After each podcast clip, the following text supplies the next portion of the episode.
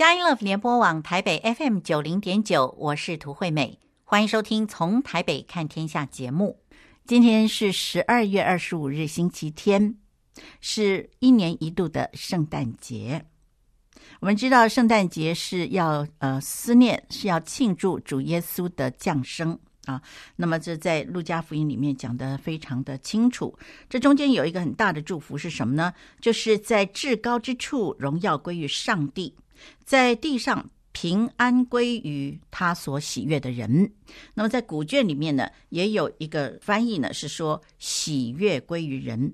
那么整个念起来呢，就是在至高之处荣耀归于上帝，在地上喜悦归于人。因此，在节目一开始，涂惠美要祝福每一位听众朋友，祝福您是上帝所宝爱的，是上帝所喜悦的人。祝福您圣诞节喜乐平安。那在今天从台北看天下的节目之中，为您所邀请的这位特别来宾呢，是一位国立大学的教授林诗顺教授来接受我们的访问。那么他要跟我们分享的是教育职场的见证。那么诗顺教授呢，这是一个非常特别的人啊。为什么说他特别呢？是从他跟神的关系里面，我们来看啊，真的是非常特别。那么，诗顺教授在节目的第一段里面呢，就跟我们分享到他是怎么来认识神的。认识神以后呢，他是在什么光景底下呢，跟神开始接触，然后亲近神，然后呢，就变成一个跟圣灵非常亲密的基督徒啊。那么，在师顺教授有困难的时候，走不下去的时候，神真的是伸手赐给他极大的恩典啊！那个恩典呢，跟今天师顺教授他所介绍的一个一个的见证呢，都有一个共通性，是什么呢？那么他有提到，这是一个 even more 的祝福。虽然他提到的是他的学生得到的祝福呢，是 even more 的祝福，他的实验室呢，经历上帝 even more 的祝福。事实上，我们回顾看诗顺教授呢，他自己本身也是得到 even more 的祝福，也就是上帝赐给他超乎所求所想的丰盛，以及上帝无比的慈爱。这个超乎所求所想的祝福呢，一直都在，就从诗顺教授生病开始。四年之间，神赐给他极大的祝福。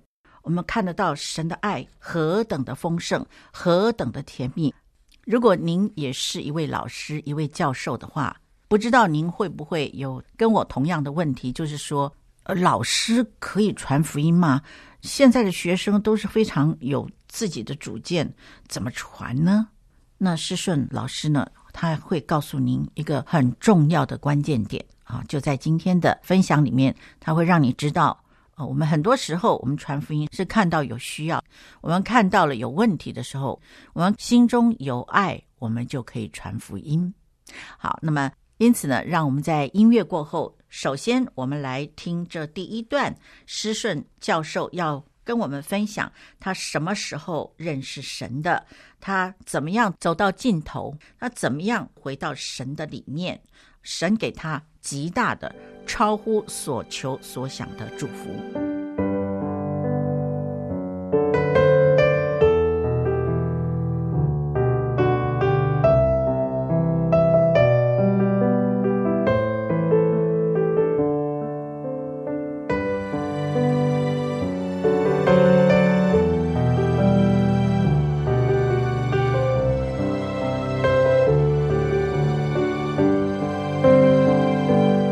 众朋友平安，欢迎收听《从台北看天下》节目。在今天我们的节目之中呢，我们为您邀请到这位特别来宾，是国立大学的教授林诗顺教授来接受我们的访问。那么今天呢，我们想要请教林诗顺教授的是。教育职场的见证啊，在这个部分呢，呃，因为诗顺教授呢有很多让我们耳目一新的见证啊，让我们得到很大的激励，所以呢，很希望呃林教授呢今天能够来接受我们的访问。呃，林诗顺教授您好，你好，听众朋友大家好。我们好高兴，诗顺教授，您今天可以来到我们的录音室来接受我们的访问。这可以说是在疫情松绑之后啊，我们第二位来宾到录音室来录音啊。那在这几年之间呢，我们的录音呢都是线上的录音，所以说我们希望呢，今天呢有比较好的这个录音设备呢，也能够让师顺教授能够畅谈啊。那么首先想要请呃施顺教授，您好不好来跟我们介绍一下您自己，同时呢也为我们来介绍您的信仰，您是怎么认识耶稣的？好。呃，我其实呃对基督的信仰其实并不陌生哦，因为我从小就是在呃合唱团，那是东海大学附设小学的合唱团，所以我常常就是唱诗歌，所以基督的信仰也不是很陌生。那真正信主其实是在我在大学的时候，哦，那那是我当时的呃女朋友，就是我现在的太太啊，那她已经是基督徒了，所以她向我传福音，然后我就决志信主，对。那所以从大学时候一直到现在，对，也蛮多年的。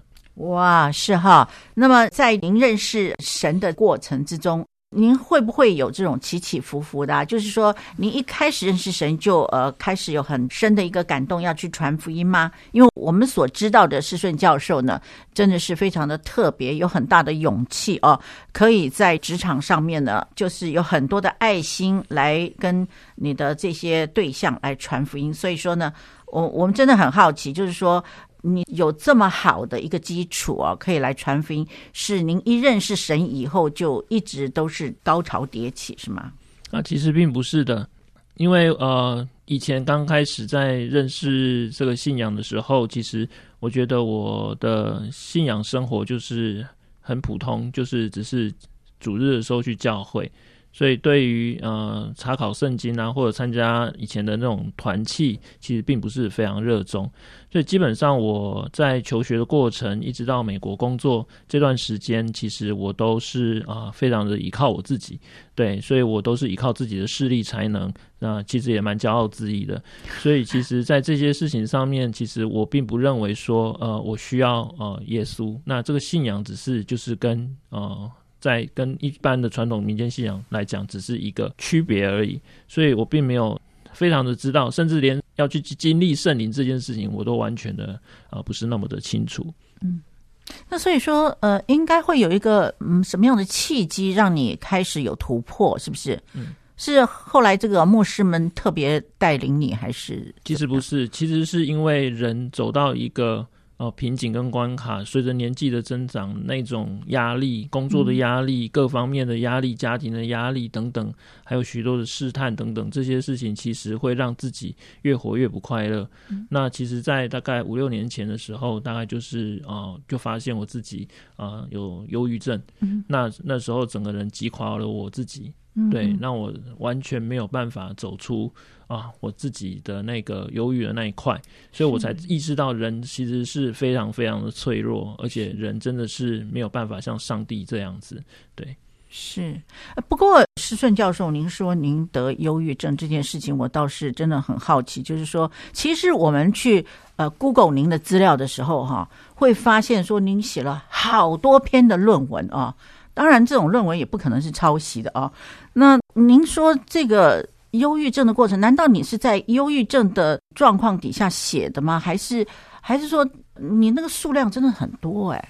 是。所以其实呃，这个应该要切割成两部分，一个是在忧郁症之前，嗯、一个是在忧郁症之后。哦，那忧郁症之前的时候，其实过得蛮辛苦的，就是都要靠自己的能力。嗯、呃，所以其实我记得在美国的时候，哇，那个压力非常的大，就是啊、呃，身边的人都是非常杰出的科学家，嗯，那他们的表现都比我还要好，所以很自然的，你在那种环境之下，我每天担心的就是。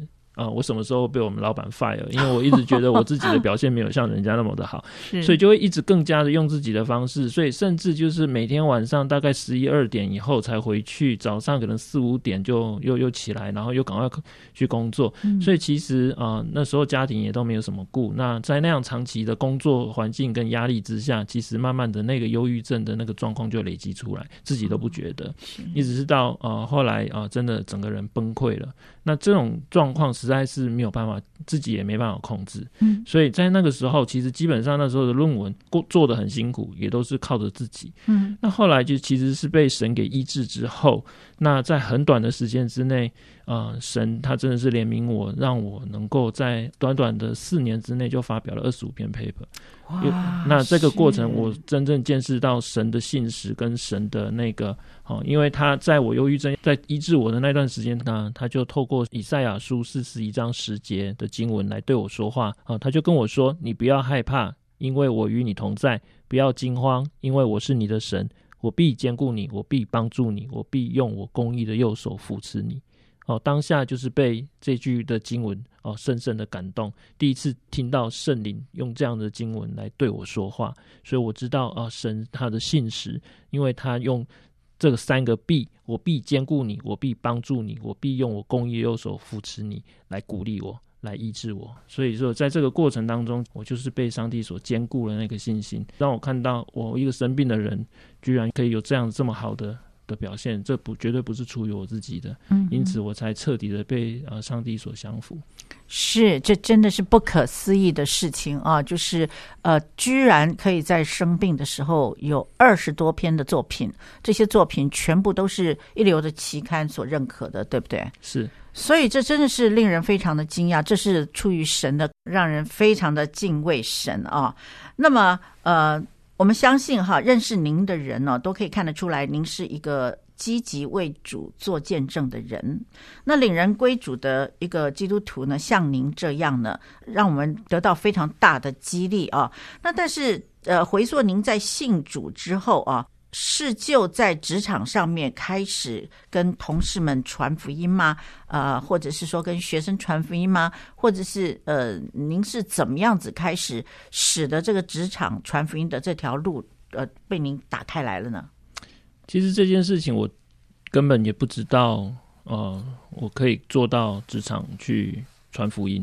因为其实基本上，我以前都一直对于传福音这件事情没有特别的负担。嗯，我觉得以前我的概念就是说，哦，好像要在校园门口发传单那种方式传福音，我非常不喜欢做这样的事情。但是有一天，啊，其实应该就是说，上帝医治我的忧郁症之后，我就有一天在祷告的时候，我就问说：神啊，你让我在这个学校里面，你要我为你做什么事情？上帝就给我一个答案，说：先求我的国和我的义，那其他的我都要加添给你。嗯、那我就说，你的国和你的义跟我的职场有什么样子的关系？嗯，他就是说带学生祷告，我就很清楚的领受到带学生祷告。嗯，那其实我也不知道为什么我要去带学生祷告。嗯，对，那就是从开始带学生祷告开始哈，那慢慢的我越来越清楚神让我在这个学校里面的那个蓝图是什么。嗯、那其实。要开始带学生祷告，其实并不是非常容易的，嗯，因为呃，你没有理由嘛，所以我我就是呃，借着说请学生吃饭的这个过程说，说那我们一起来做谢饭祷告开始，嗯，那就开始让学生很很自然的去知道啊，老师会愿意要祷告，对，那我是从这样子开始去切入职场，后来才发现到说，其实光是在职场上面带学生祷告，就有非常大的果效出现了。这真的是非常令人振奋的分享啊！透过 RPG，透过满福宝的祷告，让学生自己来经历神，让他的问题可以得到解决。好，我们在这里先告一段落啊，休息一下。音乐过后呢，我们继续来请教林诗顺教授。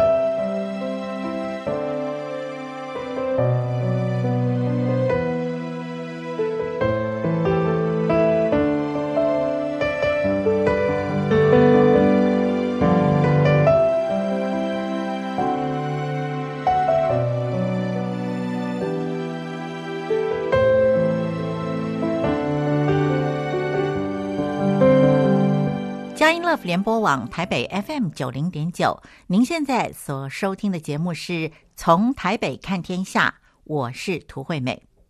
在今天从台北看天下的节目之中，我们为您邀请到的这位特别来宾呢，是国立大学的教授林诗顺教授来接受我们的访问。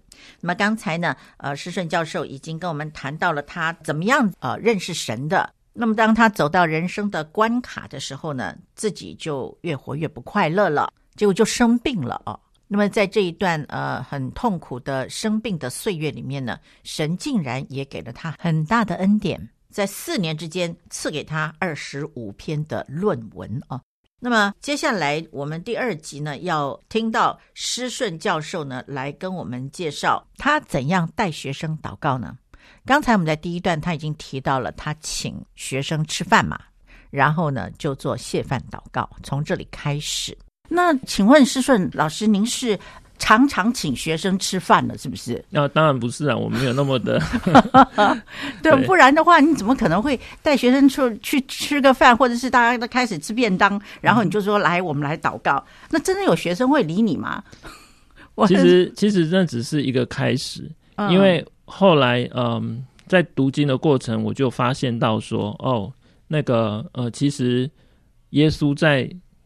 一开始一天他的服事之前，他都会开始祷告。嗯、那一天的服事结束之后，也会结做结束祷告。嗯，所以我就决定说，哎，我也要来效法耶稣。所以其实，在有一些时刻哈，因为像比如说我们的实验室要主办一个研讨会，那会聚集实验室的许多的学生一起来做这件事情。嗯，所以我就学习耶稣的样式，就是说在要开始之前，聚集所有学生一起。来祷告，嗯，那当然这个过程很多学生还不是信主，他们也不知道怎么去做，嗯，那很我觉得很感谢主，从我决定要开始带学生祷告之后，哎，就开始慢慢的有一些基督徒的学生加入我的实验室，所以我也会邀请这些学生一起来跟我们祷告，所以我们就会围一圈，然后大家就是开始先由基督徒开始来轮流的开口祷告，嗯，对，那我们就开始建立了一个以耶稣啊。呃为主的祷告的文化，就这样慢慢的在实验室里面祷告变成是我们的一个文化。是，那呃，我真的很好奇哦，尤其是大学生哦，那他们这么顺服，就即使可能呃根本不认识耶稣，他们会开口祷告吗？他们会愿意呃被老师你来主导说，我我我我。办这个研讨会，我就一定要祷告吗？我我难道不能够说你们祷告完我再出现吗？还是怎么样？难道没有悖逆的学生吗？您怎么处理呢？其实我觉得啊，我们并没有去强迫说学生一定要来找我祷告，或者是一起来跟我祷告。嗯，而而是因为我是抓住了一个看见，就是我看到了很多学生。他们其实啊、呃，跟我以前一样，都会遇到人生有一些过不去的问题，甚至那些问题比我都还要严重。嗯、他们很多都是来自原生家庭的那些问题，那那些原生家庭所造成的问题，可能会影响到他们学习表现，那也会影响到他们的学习态度。所以，其实我知道这些事情的时候，其实啊。呃他们常常有时候有困难就会来找我。嗯、那以前的我骄傲自义，所以我都会用我自己的人生经验跟方法来劝说啊，你应该要怎样怎样怎样。其实我觉得那时候好累，而且没什么效果。嗯，可是后来呢，呃，我学会了就是用满福宝来为他们祷告。嗯、我就会跟他们说啊，你的问题我没办法解决，但是耶稣可以。嗯、那我就把满福宝拿出来说，这边有七个祝福，你你要哪一种？那我们一起来祷告好不好？你的问题我们交给耶稣。那我一句你一句，我就领着他们。那最重要就是满福宝里面有一个奉耶稣的名祷告，所以我有特别的跟他们说，你一定要最后一定要加这句奉耶稣的名祷告。嗯，好，那这样子啊、呃，就是会完成了这个，耶稣就会听听懂，嗯，耶稣就会开始应允你的祷告。嗯，所以我就是这样子，就是带领学生用满福宝来祷告。那很意外的是，没有一个学生会拒绝，因为这些学生他要的就是他的问题可以被解决，所以他们愿意尝试各各式各样的方法。那我们于是就用满福宝来一起祷告，那就很奇妙的事情，圣灵就开始动工，应允他们的祷告，他们的很多问题哦，就全部都被耶稣给解决了。那最神奇的就是我有一个学生，那他其实啊父母呃长期的分居哈，那当他其实整个。生命的过程有一些缺憾，哦，也造成了他一些学习表现的一些障碍。嗯，可是呃，就是因为我们就是奉耶稣名祷告，而且常常的为他的家庭祷告。嗯，后来他的爸妈啊、呃、也开始复合了，出现了呃一些转机。那其实这些都是很激励人的一些见证，连这个学生也彻底的被耶稣所改变。嗯，哇，这好感动哦，真的好感动哦。家庭破裂可以再一次复合，这简直是不可思议的事情。呃，透过满福宝的祷告会有这么好的效果。那请问一下，呃，施顺教授，您在平常的时候，你要怎么样来承接这个恩膏，使你在祷告的时候可以感觉出来，这个是圣灵倾倒啊，他的能力倾倒他的爱在你的生命里面，让你给学生的祝福，他都接得住呢？这个就是一般平常他们遇到问题，然后我们就要一起祷告。嗯，那后来其实我觉得神在做事情，他不是如此而已，他其实是用透过各样的困难，让我们学习如何的依靠他，也让透过各样的困难，让我们的实验室一起的来经历它。那也是因为就是因为这次 COVID-19 的这个疫情哦，那我们实验室的经费出现了非常大的一个呃。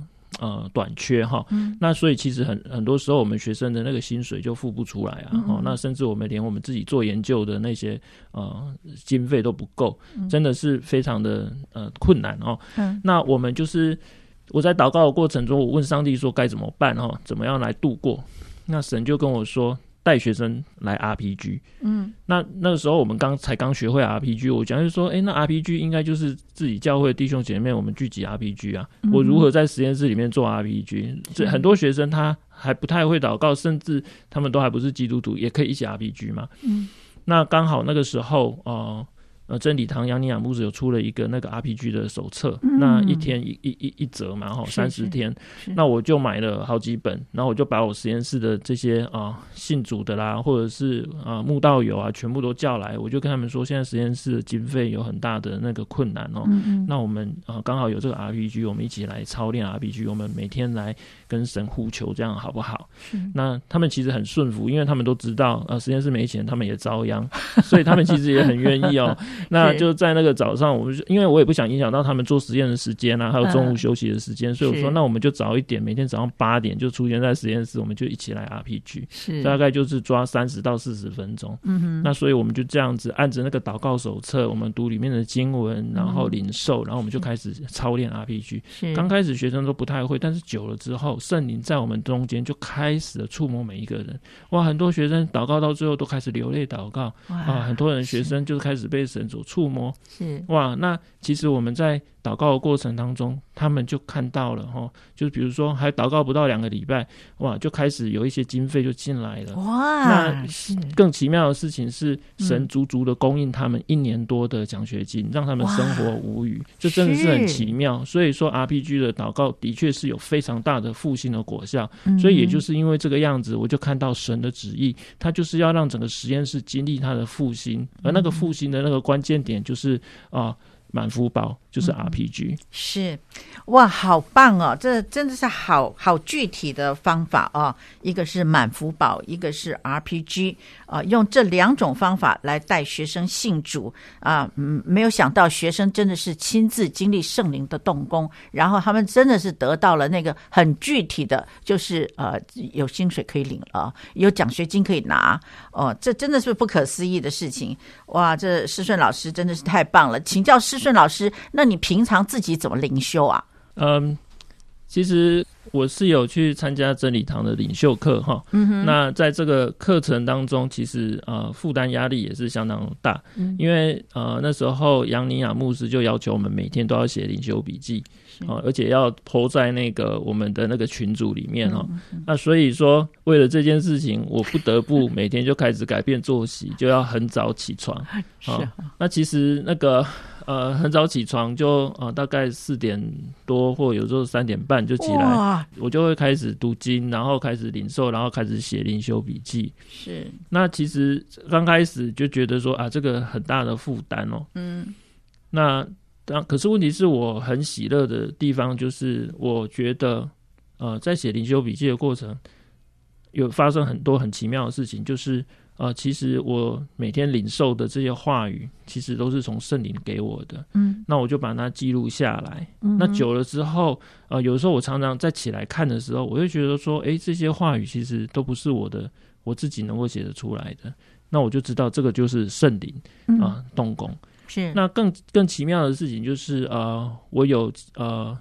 那个一个很好的一个代祷勇士哦，每天都会为我祷告，嗯、然后他其实每天早上都会给我一个他领受要给我的经文，是，那我就会把他的经文也把它记录在我的灵修笔记里面，然后我就会发现，其实在看的时候，这个前后对照啊，我就发现我今天读的经文跟他给我的经文其实是可以合在一起的。嗯，所以我就会知道说，这就确实这个是上帝要跟我每一天给我给我的书信，告诉我啊，他有多爱我，他要怎么样子来帮助我克服今天的这些困难。是是，神的话真的是我们脚前的灯，路上的光啊，引导我们走正路。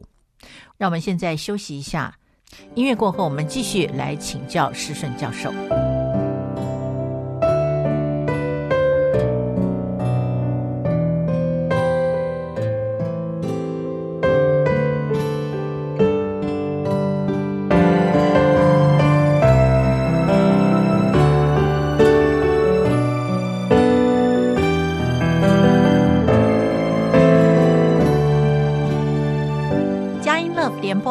FM 九零点九，您现在所收听的节目是从台北看天下，我是涂惠美。今天我们邀请到节目中这位特别来宾是林诗顺教授来接受我们的访问。刚才诗顺教授告诉我们，呃，他在领袖训练学校里面呢，老师是要求要每一天都要写读经心得的啊、那么他呢，也就非常规矩的按照老师的要求来写。因为我还听到施顺老师您的朋友啊提到，就是说你好像你每一天的读经还不只是呃一个部分的读经，你好像要综合好几个经文，然后合在一起，然后写出你的读经心得，是不是这样？嗯，是是。哇，这怎么做到的啊？我们这就光是一段经文就已经头昏脑胀，您怎么可能会把这么多不一样的经文合在一起，然后可以呃找出他们的核心，然后你可以写得出来呢？哦，我想这个不是我自己做的，这一定是有圣灵的工作在里面。因为其实有的时候，真的我自己看也看不懂这两个经文的关联性。但是我当我开始到来到神面前跟他祷告，他都会把这个奥秘启示给我看，于是我就会把它记录下来。那其实我并不知道说我写这些东西的目的是为了我自己还是为了别人。后来有一天啊、嗯，其实那时候杨尼亚牧师就鼓励我们说，你们应该要把你们的这些灵修的笔记 po 给其他的你关心的人去看，嗯，于是呢，我就开始就在我的 Line 的群组里面，那有一些愿意收我每天这个灵修笔记的，我都会贴给他们看，嗯，所以我就发现说，其实啊，我们就是在做的一个就是网络上的牧养，你可以兼顾许多的，不管是信主的或不信主的这些弟兄姐妹，嗯，你可以让他们啊，能够透过你所每天所写的话语，神就可以透过你所写的话语，把啊来对他们说话，所以常常有的时候我会收到啊一些啊弟兄姐妹的回馈，就会跟我讲说，你今天的这个经文真的是帮助我非常多啊！我这里面我领受到什么？嗯，那所以其实我觉得这就是一个非常好的一个啊啊传福音跟兼顾那个弟兄姐妹的的心的一个牧羊的工作。是，那有没有学生也希望能够收到你的这个笔记？啊，有啊，我自己的实验室的学生也都有，而且我们实验室有外籍生，嗯，所以说那。为了要让这些外籍生也看得懂，所以我每天的灵修笔记也必须是要中英对照的。哇，这太厉害了，这太厉害了！所以说您是各方面都是全才啊。写那个笔记是早上三点半起来写，那然后呢，呃，不但是写中文，还要写英文，这真是为了牧养这些学生啊，真不简单啊！学生们有没有什么感动啊？有啊，很多学生其实他们看了，其实他们也不一定会当下跟我反映，因为毕竟老师跟学生之间还是有一个距离。对。但是有的时候我就会听到啊、呃，学生不经意的跟我讲，啊，例如说他就是说，呃，每天早上起床的时候看到老师的那个灵修笔记就已经出现在 LINE 里面，而且打开一看都是对神的感谢。他说真的是提醒。的他呃，我们要不断的向神啊、呃、来感谢他的作为，嗯、因为常常他都忘记了，这些都是神的恩典。是哇，感谢主，这实在是太好的榜样了。好，那么在这里呢，我要特别要来请教呃施顺老师，就是说哈，您身为老师是可以还是不可以在校园里面传福音呢、啊？那学校当局有没有规定，除了教学之外，不可以有任何宗教行为呢？如果说学校真的是有这样规定的话，那你要怎样来把耶稣介绍给同学呢？其实，呃，我们学校并没有明文规定不可以传福音，但是其实我们也不会去做这样子的事，直接去很明白的去做这个传福音的事情。毕竟我们，我们还是啊。呃教员嘛，我们的文化使命就是在做啊、呃、教育的工作，嗯啊、呃，但是我们是在职场上面，我们是基督徒，我们有双重的身份，我们有呃文化的使命跟传福音的使命。所以，其实我们在呃课堂上面的时候，我们并不会很直接的去说啊啊、耶稣啊怎么样，什么或者信仰怎么样。但是我可以用我的专业告诉他们说：你们看这些东西哦，其实是神很奇妙创造在这里面。我会解释那个奥秘在哪里，让他们去领受。那当然，在传福音的过程，我就是运用刚刚我提到的满福宝，我就是会运用到他们有困难的时候。只有他们有困难的时候，那就是你可以用你啊、呃，上帝给你的那个职场的权柄，你来对他们啊、呃，来传福音，来对领他们用满福宝来来祷告。嗯，其实只要他们愿意开口奉耶稣名祷告的时候，圣灵就会进入到他们的心里，圣灵就会亲自在他们生命中动工。嗯、也许几个月，也许一年两年，也许十年二十年。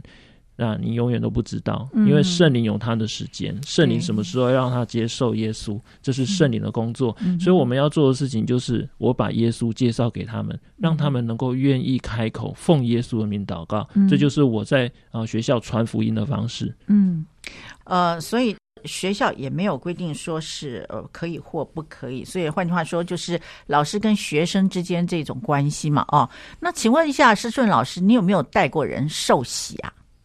呃，有啊，有。其实我有一个呃博士班的学生，嗯、那他其实是在职进修，然后他家里也是住在呃中部，嗯，哦、呃，那其实他在呃北部求学，其实这个过程其实对他来讲是一个很大的呃交通上跟体力上哈、呃、精神上的考验，嗯，所以其实呃也更何况他因为是在职进修，加上他又有家庭哈、呃，所以其实他这个。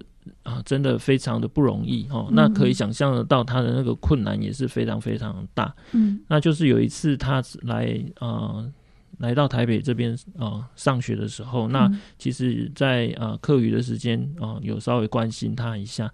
哦，那我就发现他里面有非常大的愁苦哦，尤其是对他的呃原生家庭。那于是呢，我就开始就带他呃用满福宝，然后就来啊、呃、奉耶稣的祷。呃，您来祷告，而且他就立刻就信主了，嗯、很奇妙，他就立刻愿意接受耶稣。是，那过不到几个月，其实我们实验室有一次很奇妙的，就是啊、呃，去司马库斯旅游，整个实验室去。嗯、是，那其实，在那个过程当中，其实圣灵也有感动我去问司马库斯教师。教会是不是可以愿意帮我们的学生受洗？其实那时候谁要受洗，我完全不知道。但是圣灵给我这样感动，于是我就去问这个教会啊。那很奇妙是，形式司马库斯的教会，他们也很乐意说，如果我们有学生愿意受洗，那那他们也愿意帮我们的学生受洗。所以就在那一次的旅旅游当中，这个学生就出来就啊接受了啊啊洗礼，所以说他也就正式的成为基督徒。哇，这真的是很特别哈！而且师顺老师，你说他跑到司马库斯去受洗啊，这实在是听起来蛮浪漫的一件事情。如果说是从我们接受耶稣基督的立场来看的话，这真的是非常的特别啊。